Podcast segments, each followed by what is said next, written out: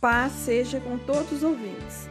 Esta é uma mensagem da Igreja do Evangelho Quadrangular do Emboabas, uma palavra de amor e esperança.